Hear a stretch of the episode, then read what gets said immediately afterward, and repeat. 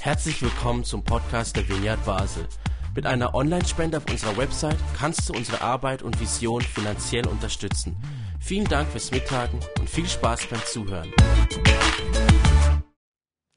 Letzte Woche haben wir über unser Jahresmotto und unsere Vision gesprochen. Till hat uns so drei Worte aufs, aufgezeichnet. Weiß die noch jemand? Was ist unser Motto? Die drei Worte, die dieses Jahr unser Motto ist. Wer weiß das noch? Ja, es kommt. Liebe überall sichtbar. Genau. Und wir wollen ja nicht nur über Schlagworte sprechen, sondern wollen das füllen und darüber nachdenken. Und deswegen werden wir in diesem Jahr immer wieder auch über Themen, die genau Liebe überall sichtbar behandeln. Das geht nicht alles in einem, sonst spricht man über alles und doch nichts richtig. Aber heute wollen wir starten mit einer Predigtserie, die sich dem Thema Liebe widmet.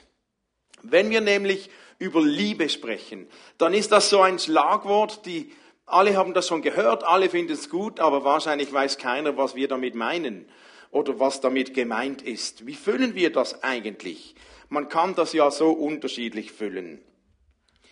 Und wenn wir uns Gedanken machen wollen, wie füllen wir etwas, das so zentral ist in unserem Glauben wie Liebe, dann schauen wir in erster Linie auf das Leben von Jesus. Es ist ja einer unserer Grundsätze. Wir wollen uns an Jesus orientieren. Was hat er gesagt dazu? Was hat er gelehrt? Wie hat er gelebt? Was hat er getan? Wie hat er geantwortet? Wie ist er mit Menschen umgegangen? Also schauen wir doch auch mal zu Jesus, was hat er denn konkret gemacht oder gesagt zum Thema Liebe? Ja, das ist natürlich ganz bekannt, einiges. Jesus hat ja durch sein Handeln und durch sein Leben und durch seine Worte, durch seine Reden und Predigten immer wieder versucht klarzumachen, was er unter Liebe versteht. Eines Tages wurde ja Jesus gefragt von einem Schriftgelehrten, die Juden, die glaubten, die hatten ja 613 Gebote zum Befolgen. Und eines Tages hat Jesus einen Schriftgelehrter gefragt, Meister, welches ist denn das wichtigste dieser Gebote? Ich meine, 613 Gebote kann sich ja kein Mensch merken. Welches ist das wichtigste? Und Jesus gab ihm die zweifache Antwort. B, liebe deinen Mitmenschen wie dich selbst. Und A, Du sollst den Herrn, deinen Gott, lieben von ganzem Herzen, mit ganzer Hingabe, mit deinem ganzen Verstand und mit all deiner Kraft. Liebe deinen Mitmenschen wie dich selbst, da haben wir schon einiges darüber gesprochen, auch im vergangenen Jahr. Zum Beispiel hatten wir auch schon hier ein Theater mit den Kindern, das, das Beispiel vom barmherzigen Samariter. Das kam ja, kam ja genau daraus. Liebe deinen Nächsten wie dich selbst. Und dann wurde Jesus gefragt, ja, wer ist denn mein Nächster? Und dann hat er die Geschichte erzählt vom barmherzigen Samariter. Heute möchte ich aber vor allem auf den ersten Punkt eingehen von dem, was Jesus sagt. Du sollst den Herrn, deinen Gott, lieben von ganzem Herzen, mit ganzer Hingabe, mit einem ganzen Verstand und mit ganzer Kraft. Diese Verse, die Jesus hier zitiert, die stammen eben aus dem Buch Deuteronomium oder fünftes Buch Mose. Jesus zitiert hier den Anfang des sogenannten Schma Israel. Schma Israel, Schma kommt aus dem Hebräischen und heißt eigentlich höre. Höre Israel und dieses höre Israel, diese Verse, die Jesus hier zitiert, sind eigentlich das zentrale Glaubensbekenntnis der Juden, zitiert aus der Torah, zitiert aus dem Buch Deuteronomium. Und das ist erst die Einleitung. Den Juden, wenn sie dieses Schma Israel gebetet haben, das Zentrum der Liebe, die, denen war das so wichtig, dass sie, wenn sie das beteten, haben sie immer die Hand über die Augen gelegt und auswendig gebetet, damit sie ja nicht abgelenkt würden. Um ja nicht mit den Augen irgendwie abgelenkt zu werden, das war ihnen so wichtig, also beteten sie mit den Hand vor den Augen, Du sollst den Herrn, deinen Gott, lieben von ganzem Herzen, mit ganzer Hingabe, mit ganzem Verstand und mit all deiner Kraft. Hast du gar nicht gesehen? Ich habe es extra gelernt. Aber wenn ihr das mal versucht, versucht mal etwas so zu zitieren mit der Hand, der Hand vor den Augen. Es macht tatsächlich was aus. Man ist anders konzentriert bei der Sache. Jesus hat viel zitiert aus diesem Buch Deuteronomium. Und dieses Buch spricht in, in, in einzigartiger Weise davon, wie die Juden damals Liebe verstanden haben. Wie sie über Liebe gedacht haben, wie sie das umgesetzt haben. Die Treue zu Gott, die überall sichtbar werden sollte. Liebe überall sichtbar. Bei den Juden fand das in erster Linie statt, indem sie möglichst alle Gebote versuchten zu befolgen. 613 Gebote oder eben welches ist das Wichtigste? Heute starten wir mit einer fünfteiligen Predigtserie, in der wir uns genau mit solchen Texten aus dem Buch Deuteronomium auseinandersetzen wollen. Der Titel unserer Serie heißt Treue Wegweiser. Wir wollen uns in den nächsten vier Predigten eben solche Texte aus Deuteronomium anschauen und uns Gedanken machen zum Thema Treue. Warum Treue? Weil Treue ist einer der Kerngedanken, die die Juden sofort antizipierten, wenn sie über das Thema Liebe zu Gott nachdachten. Und wir wollen in den nächsten, in dieser Serie, den nächsten Wochen versuchen, einen Weg aufzuzeigen, wie man Treue zu Gott und das sind ja ganz viele Parallelen, Treue zu Gott, Treue zu Menschen, wie man Treue zu Gott ohne religiöse Zwangsneurosen im eigenen Leben erleben kann. Was heißt das denn? Es wird unserem Glauben eine Art gut tun, wenn wir, wie die Juden das immer gemacht haben, einen Art Treue-Check vornehmen. Einen kleinen Treue-Check in unserem Leben, in unserem Glauben zu Gott. Hören wir noch auf Gott? Wie sieht die Beziehung zu Gott aus? Schaffen wir Raum für Gott in unserem Leben? Wie stark gewichten wir Einflüsse in unserem Leben? Es geht darum, einen Treuecheck. Wie gestalten wir unseren persönlichen Glauben? Wie gestalten wir unsere Beziehung zu Gott? Was bei diesem Zitat, das Jesus bringt, dem Schma Israel ganz deutlich wird, es geht den Juden, wenn sie über das nachdachten, eben nicht einfach um einen Teil, ein Glaube, der irgendwie auch noch vorkommt am Sonntag oder morgens um sechs, wenn man aufsteht, sondern für die Juden war dieses Thema das zentrale und wichtigste Element im Leben. Und sie füllten das stark, indem sie auf die 613 Gebote, reduziert hier auf das wichtigste Gebot, Schma Israel, und auf der anderen Seite auf das Thema Treue und Sabbat schauten. Das Leben der Juden drehte sich damals nicht nur um Arbeit und Geld und Hobbys, sondern Schma Israel brachte sie dazu, sich zu konzentrieren dass alles sich ganz um dieses Leben mit Jesus drehte. Und wir wollen das miteinander ein bisschen anschauen.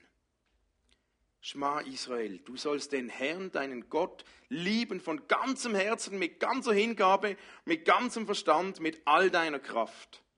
Hm. Das kann jetzt extrem vielseitig sein, weil das bei dir wahrscheinlich ganz anders aussieht, als wenn ich das mache, und bei mir wieder anders, als wenn du das machst aber wir erahnen schon etwas von der Massivität, worum es hier geht. Wow.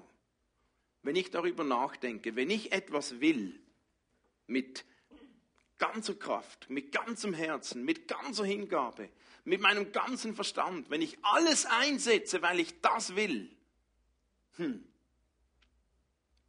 da geht es nicht um ein Hobby, da geht es nicht um ein geistliches Nahrungsergänzungsmittel, sondern da geht es um das Grundnahrungsmittel geistlich per se. Da geht es um eine Sehnsucht nach Gott, Da geht es um, um den Lebensnerv des Glaubens für die Juden. Und Schma Israel drückt genau das aus. Mit ganzer Kraft Gott lieben. Nicht mit ganzer Kraft für Gott arbeiten. Auch nicht ihn mit ganzer Kraft zufriedenstellen. Nein, ihn mit ganzer Hingabe lieben. Wow, ist was ganz anderes. Israel wurde immer wieder herausgefordert, seine Treue einem Gesundheitscheck zu unterziehen. Und ursprünglich taten sie das mit all diesen 613 Geboten und dann haben sie sich fest auf diese zwei Aussagen konzentriert. Liebe Gott von ganzem Herzen, mit ganzer Kraft, mit ganzem Verstand, mit ganzer Hingabe, liebe deinen Nächsten wie dich selbst und oft spielte das dritte Gebot eine große Rolle. Das dritte Gebot, Deuteronomium 5, Vers 12. Achte den Sabbat als einen Tag, der mir allein geweiht ist. So habe ich es dir befohlen. Sechs Tage sollst du deine Arbeit verrichten, aber der siebte Tag ist ein Ruhetag, der mir, dem Herrn, deinem Gott gehört. An diesem Tag sollst du nicht arbeiten, weder du noch deine Kinder, weder dein Knecht noch deine Magd, weder dein Rind noch dein Esel noch ein anderes deiner Tiere, auch nicht der Fremde, der bei dir lebt, dein Knecht und deine Magd sollen genauso ausruhen wie du.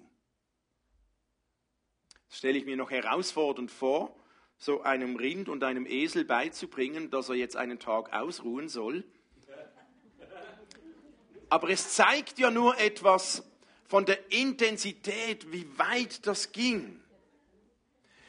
Gottes Intention mit dem Sabbat, mit einem Ruhetag in der Woche, war nicht in erster Linie, weil er schon weit voraus wusste, wie blöd wir heute in unserer Gesellschaft arbeiten und krüppeln und müde sind, sondern Gott wollte von Anfang an in jeder Gesellschaft Menschen ermutigen, einen Tag zu schaffen, um zur Ruhe zu kommen, um sich Zeit zu nehmen für diesen Gott. Weil Gott hat an diesem Tag eine Verabredung mit dir, mit uns. Die sollten wir nicht verpassen. Warum haben die Juden das an diesen Sabbat geknüpft? Weil eine Beziehung und Liebe ohne Zeit nicht blühen kann und nicht wachsen kann. Das braucht Zeit. Man könnte fast sagen, Gott von ganzem Herzen, mit ganzer Kraft, mit ganzer Hingabe, mit ganzem Verstand zu lieben, puh, da kann uns solche Momente der Ruhe, des nicht abgelenkt werdens helfen. Es kann uns helfen, darin zu wachsen. Wenigstens ein Tag, an dem wir nicht abgelenkt sind. Wenigstens ein Tag Aufmerksamkeit für Gott.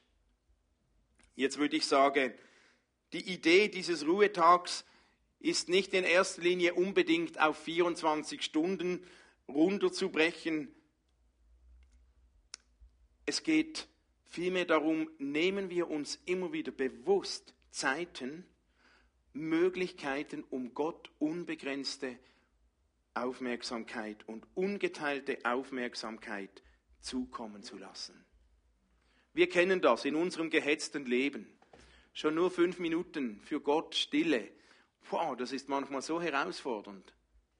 Dann kommt ständig irgendein SMS oder ein Telefon oder jemand will was oder wenn niemand etwas will, dann kommt uns sicher irgendwas in den Sinn oder in den Kopf, das etwas von uns will. Einen Raum, um an Gott zu denken, ihn zu feiern, ihn zu suchen, auf ihn zu hören. Da geht es nicht um Hobbys oder was mache ich morgen zum Essen, sondern einen Moment ungeteilte Aufmerksamkeit für Gott, für seine Liebe. Was für ein Gewinn, wenn das Raum hat in unserem Leben. Und vielleicht hat es sich schon ein bisschen gekehrt, auch in den letzten Jahren, wenn ich schon allein über den Sonntag zurückdenke. Vor 30 Jahren, da war in meinem Umkreis völlig normal der Sonntag. Wir kamen nicht mal auf die Idee, darüber nachzudenken, was anderes zu machen als Gemeinde. Oft war es der ganze Sonntag. Es war logisch. Es war völlig komisch, mal was anderes zu tun. Und heute erlebe ich in unserer ganzen Gesellschaft, wie sich was gekehrt hat. Wir haben uns so daran gewöhnt, dass man immer arbeiten soll, ständig auf Achse, immer unterwegs. Und wenn man nicht unterwegs ist für die Arbeit, ist man unterwegs für die private Arbeit oder für noch mehr auf die Achse. Und heute Zeit für Gott. Ja, geschieht dann, wenn man gerade vielleicht nichts Besseres zu tun hat mit ganzer Kraft, mit ganzer Hingabe, mit ganzem Herzen, mit ganzem Verstand, Zeit für Gott, wird ganz schön herausfordernd in unserer heutigen Zeit. Vielleicht habt ihr auch schon erlebt, dass wenn du mit jemandem sprechen willst, jemandem eine Frage stellst und während du mit ihm sprichst, liest er ein SMS oder ist am Handy. Das ist irgendwie komisch. Oder ist er am PC? Oder mit jemandem sprechen, der gleichzeitig Zeitung liest oder am Fernseher sitzt? Das passiert mir manchmal auch zu Hause. Ah, jetzt kommt gerade so ein spannender Film oder ich bin gerade was, ein Fußballspiel am Schauen und, und in der 85. Minute kommt manchmal Katrin und hat eine wichtige Frage.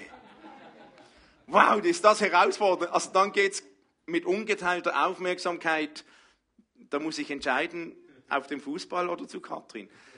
Die fünf Minuten, die landen dann manchmal schon beim Fußball. Aber irgendwann ist ja das Spiel vorbei. Aber vielleicht kennt ihr das. Wenn man mit jemandem sprechen will und der spricht zwar zurück, aber du merkst, er ist gedanklich schon bei jemandem anderem oder macht was anderes. Das ist unangenehm. Da fühlt man sich nicht ernst genommen, nicht wertgeschätzt. Da fühlt man sich abgelehnt, nicht gehört.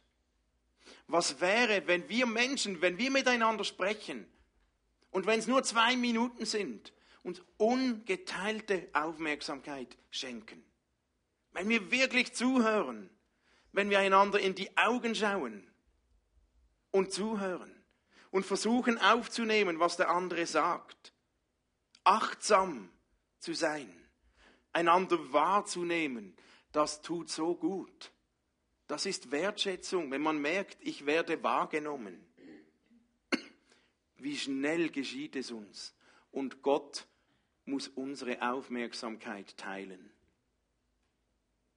Mit einer To-Do-Liste, mit der Agenda, mit tausend Gedanken, was diese Woche noch kommt, mit Sorgen, mit Ideen, mit weiß ich nicht was.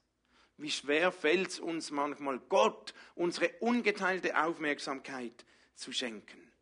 Wie wäre das, wenn es uns gelingt, uns einen Moment mit ganzer Kraft, mit ganzem Verstand, mit ganzer Hingabe, mit ganzem Herzen Gott mit Gott auseinanderzusetzen.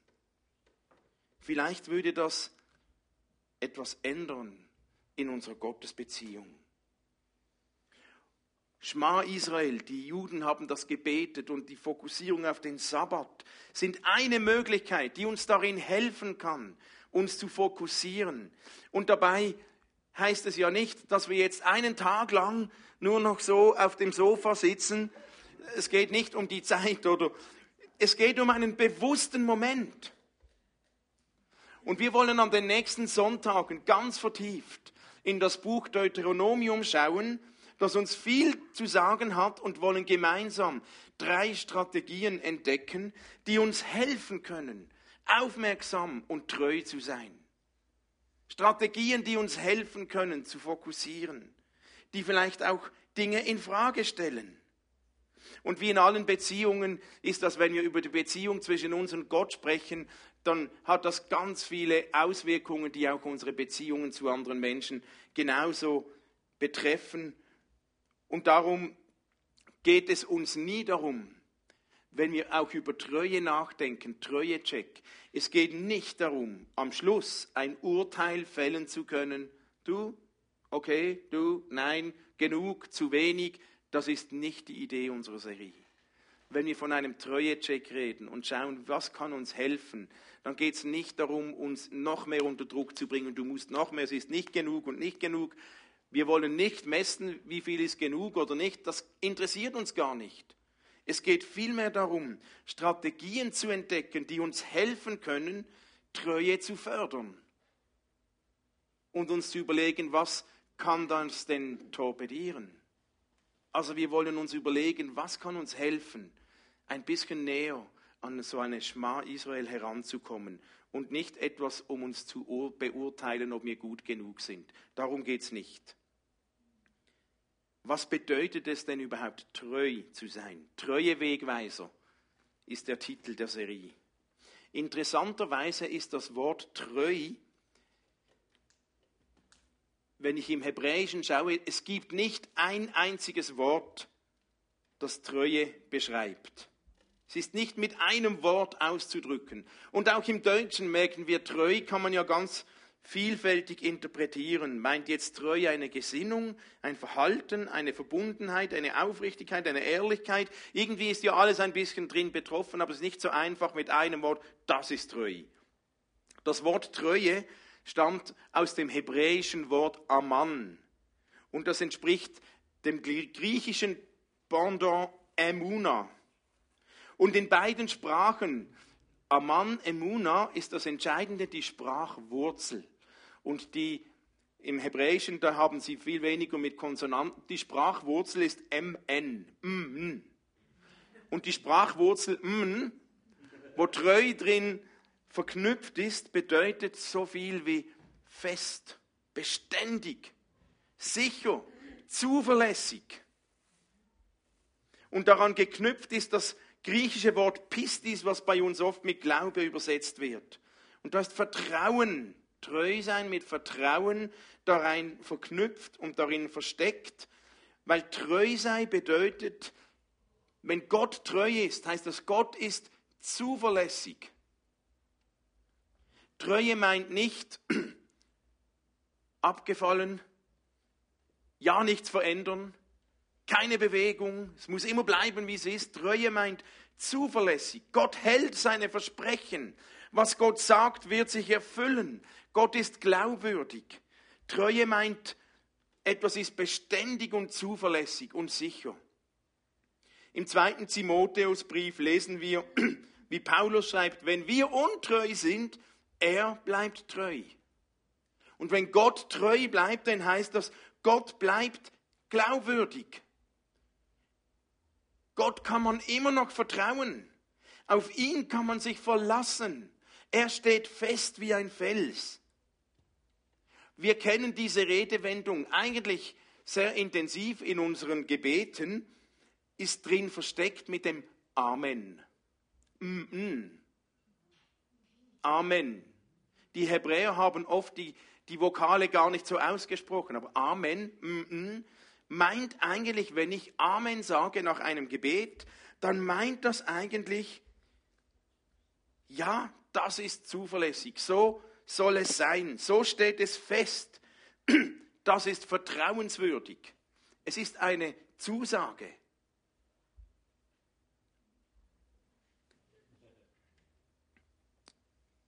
Treu sein bedeutet also, etwas ist verlässlich. Etwas ist beständig, zuverlässig. Man kann sich auf Gott verlassen, denn Gott ist treu. Jemand ist vertrauenswürdig, man kann ihm vertrauen, weil er zuverlässig ist. Und diese Treue, diese Zuverlässigkeit bedeutet nicht Bewegungslosigkeit und es wird nie etwas ändern. Es bedeutet Zuverlässigkeit als ein Bestandteil der Liebe. Wer liebt, auf den kann man sich verlassen. Wer liebt, bleibt beständig. Nicht in allen Details, dass sich nie was ändert, sondern beständig darin, dass man sich auf ihn verlassen kann. Wer liebt, dem kann man vertrauen. Gott ist treu. Diese Aussage ist die Grundlage des christlichen jüdischen Gottesbildes. Ohne dieses Urvertrauen, dass Gott verlässlich ist, fällt der Mensch in eine Unsicherheit. Weil Gott treu ist, können wir uns darauf verlassen, dass er zu seinen Verheißungen steht. Weil Gott treu ist, können wir darauf vertrauen, dass es ein Morgen gibt. Weil Gott treu ist, können wir auf seine Zuverlässigkeit bauen. Weil Gott treu ist, können wir hoffen. Weil Gott treu ist, gibt es eine Perspektive, selbst wenn wir uns verrennen.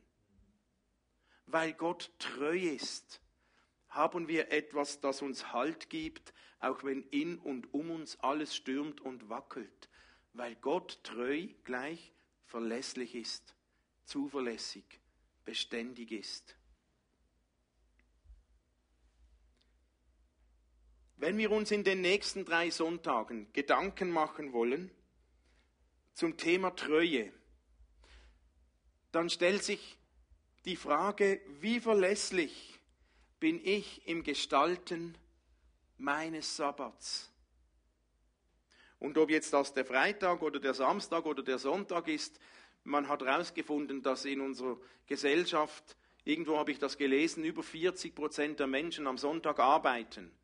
Also es geht nicht, welcher Wochentag das ist, aber es geht darum, habe ich regelmäßig, immer wieder in meiner Woche ganz bewusst Momente, einen Tag oder wie viele Momente nehme ich mir, um mit ganzem Herzen, mit ganzer Kraft, mit ganzem Verstand mich um Gott zu kümmern, meine Beziehung zu Gott zu pflegen. Wenn wir uns Gedanken machen zum Thema Treue, dann überlegen wir uns, was hilft uns, Gott ungeteilte Aufmerksamkeit zu geben.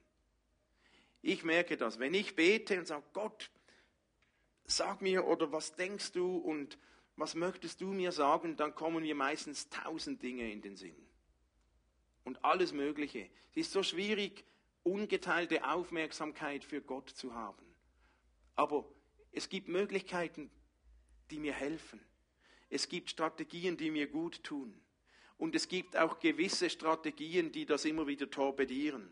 Um solche Strategien wollen wir uns in den nächsten vier Wochen Gedanken machen. Wie und wann können wir uns helfen, uns Zeit zu nehmen, damit wir unsere persönlichen Sabbat gestalten, damit wir ein ganz persönliches Schma Israel in unserem Glauben pflegen können. Man könnte auch sagen, und das ist die Folge, die damit zusammenhängt, womit füllen wir unser Herz? Womit füllen wir unseren Verstand? Von ganzem Herzen, mit ganzem Verstand, hat so eine große Auswirkung, was kommt da rein?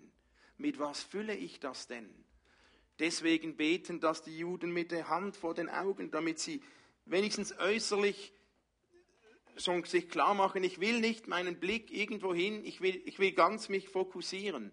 Das betrifft jetzt die Augen. Aber wir alle sind so vielen Einflüssen ausgesetzt in unserem Leben, in unserem Alltag. Das können wir nicht immer ausschalten, aber wir können steuern, womit füllen wir unseren Verstand und unsere Herzen. Worauf schauen wir? Was haben wir im Blick? haben wir vor allem die Herausforderungen im Blick, vor allem die Sorgen im Blick. Und hey, es gibt viele Momente, da schaffe ich das nicht. Ja, da sind die Sorgen stärker in meinem Blickfeld als Gott. Aber ich brauche immer wieder Momente, wo ich mich entscheide, Moment und dann wie ein Timeout, Pause-Taste, ein Tag, eine Woche, eine Stunde, eine Minute, jetzt will ich wieder scharf stellen. Ich will wieder zurück das ist hier, die Sorgen sind da, die Herausforderungen sind da, einen Moment wieder scharf stellen und meinen Blick auf Gott richten. Wie macht man das? Wie können wir unser Objektiv scharf stellen? Was hilft, hier wieder zu fokussieren? Wie es hilft, unseren Blick auf Gott zu richten? Wie können wir Momente schaffen, wo Gott unser Herz erneuern kann? Mit ganzem Herzen in meinem Herzen ist nicht immer ungeteilte Aufmerksamkeit für Gott. Manchmal auch noch für den FCB. Darum blutet mein Herz heute ein bisschen. Aber was hilft es, mein Herz? Wie fülle ich mein Herz? Und wie kann ich mich Gott so nähern, dass er mein Herz erneuern kann, verändern kann? Da gibt es Möglichkeiten, da gibt es Strategien Über das wollen wir uns in den nächsten Wochen Gedanken machen. Jesus hat uns eingeladen.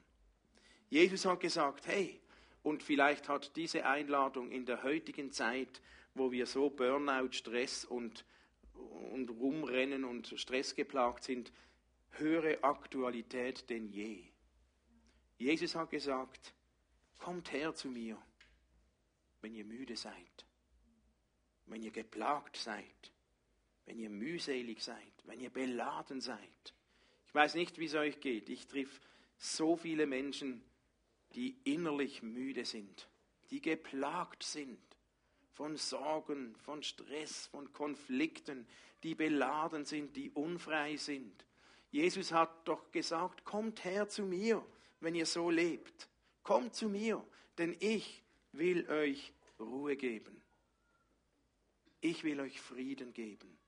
Es ist nichts anderes als eine Einladung zu einem kleinen Sabbat innerhalb des Tages, innerhalb der Woche.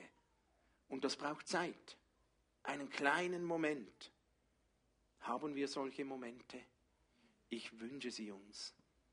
Der Gottesdienst kann ein solcher Moment sein, aber das wird nicht genügen, weil das sind zwei Stunden innerhalb der ganzen Woche. Aber es braucht auch nicht immer zwei Stunden, manchmal reichen zwei Minuten und manchmal braucht es zwei Tage je nachdem, in welchem Level wir leben. Aber es wird uns gesund tun. Es wird uns gut tun und unsere Gesundheit fördern, wenn wir wissen, wie können wir so kleine Sabbats in unserem Leben gestalten. Wie können wir ein persönliches Schma Israel, einen Moment schaffen, wo ich von ganzem Herzen, mit ganzem Verstand auf Gott fokussiert bin. Und das wird uns helfen, treu zu sein, verlässlich zu sein beständig zu sein. In den nächsten vier Gottesdiensten wollen wir uns da konkret Gedanken machen, Strategien aufzeigen, lernen aus dem Buch Deuteronomium. Okay? Lasst uns aufstehen und wir singen nochmals ein Lied, das genau das zum Fokus hat. Wohin schauen wir? Wohin schauen unsere Augen? Und ich möchte gern mit uns beten und dann singen wir dieses Lied noch. Jesus, ich danke dir, dass du uns einladest, zu dir zu kommen, weil du uns etwas von deiner Ruhe, von deinem Frieden geben möchtest. Und du kennst uns, du kennst mich, du weißt, wie oft wir abgelenkt sind, wie oft die ungeteilte Aufmerksamkeit nicht dir ge gehört. Herr, vergib mir, vergib uns, wo wir das vernachlässigen. Aber danke, dass du uns nicht verurteilst, sondern einladest und uns helfen willst, Strategien, Momente zu finden, die uns helfen, zur Ruhe zu kommen. Herr, wir brauchen dich. Ich brauche deine Ruhe in meinem Alltag. Ich brauche dieses zur Ruhe kommen. Hilf mir, hilf uns dass es uns gelingt, uns so auf dich auszurichten, dass wir möglichst viel von deiner Ruhe übernehmen können. Hilf uns, unsere Augen zu steuern, unsere Ohren zu steuern und zu öffnen. Und Herr, wenn wir dieses Lied singen, dann soll das ein Moment sein, wo die Aufmerksamkeit dir gehört. So bitte ich dich, komm, Heiliger Geist, und Schenk uns jetzt etwas von deiner Ruhe, von deinem Frieden, von deiner Fülle. Wir brauchen das. Danke vielmals.